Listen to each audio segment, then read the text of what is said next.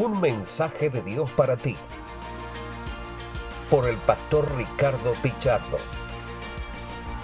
Muy buenos días, queridos amigos y hermanos. Les habla su amigo el pastor Ricardo Pichardo con una pequeña reflexión para este día. Llegamos al capítulo 4 de la primera carta del apóstol Pablo a los Corintios y pareciera ser que aquí el apóstol cambia un poquito el tema que venía tratando, el tema de las divisiones, y se enfoca al liderazgo. Pero si nos damos cuenta, realmente eh, el liderazgo es un, eh, un grupo importante en la iglesia para dar solución a este asunto de las divisiones.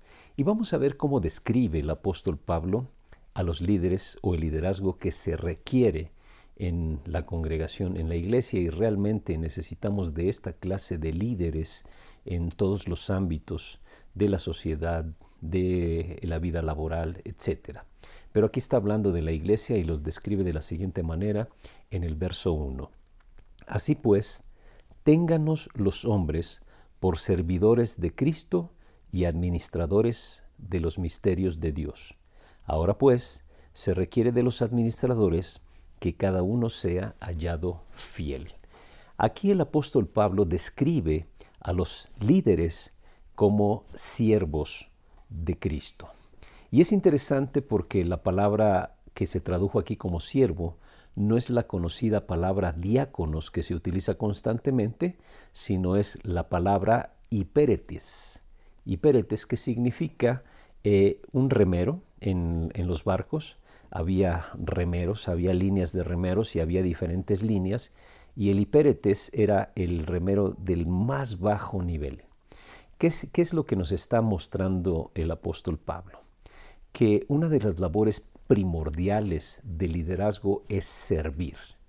Y al utilizar esta palabra, que, que es la palabra que se utilizaba para el remero, está mostrando que el líder tiene que mostrar su calidad de servicio a través de su humildad, a través de su sencillez.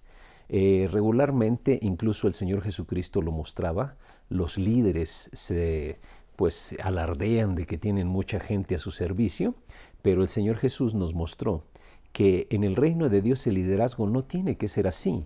En el reino de Dios el líder es el que tiene que poner el ejemplo. El líder, dice, dijo Jesús, no, el mayor en el reino es el que más sirve. El liderazgo se logra a través del servicio y de verdad, ¿cuánto necesitamos en nuestra cultura, en nuestra sociedad, modelos de liderazgo? gente que modele la manera de servir y Pablo nos muestra que uno de los principales aspectos de liderazgo que va a hacer una diferencia a nuestro alrededor es precisamente eh, la sencillez, la humildad. Pero también dice, después de servidores de Cristo, administradores de los misterios de Dios.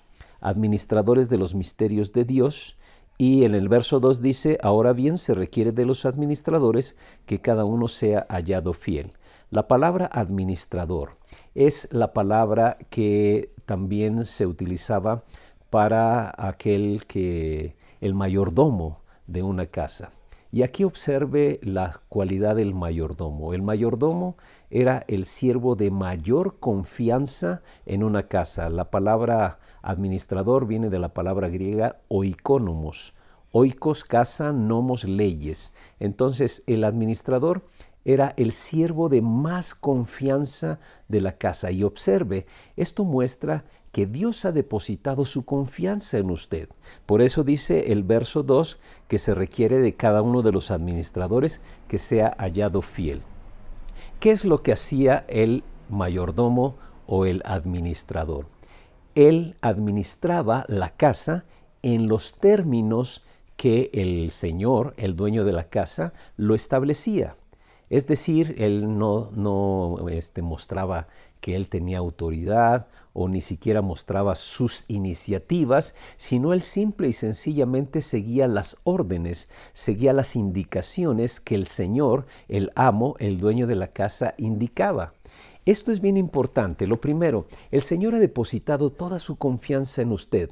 Usted es una persona digna de la confianza de Dios de tal forma que le ha encomendado tareas y Él espera que nosotros las realicemos en los términos que Él las ha establecido. Entonces, aquí encontramos características bien importantes de liderazgo que puede darle un vuelco si nosotros desarrollamos esas eh, características y nuestro liderazgo de la manera adecuada, le puede dar un vuelco a la problemática que nosotros observamos en nuestras congregaciones y principalmente este asunto de las divisiones. Porque el asunto de las divisiones tenía que ver mucho con el orgullo, el orgullo por la sabiduría que expresaban los corintios.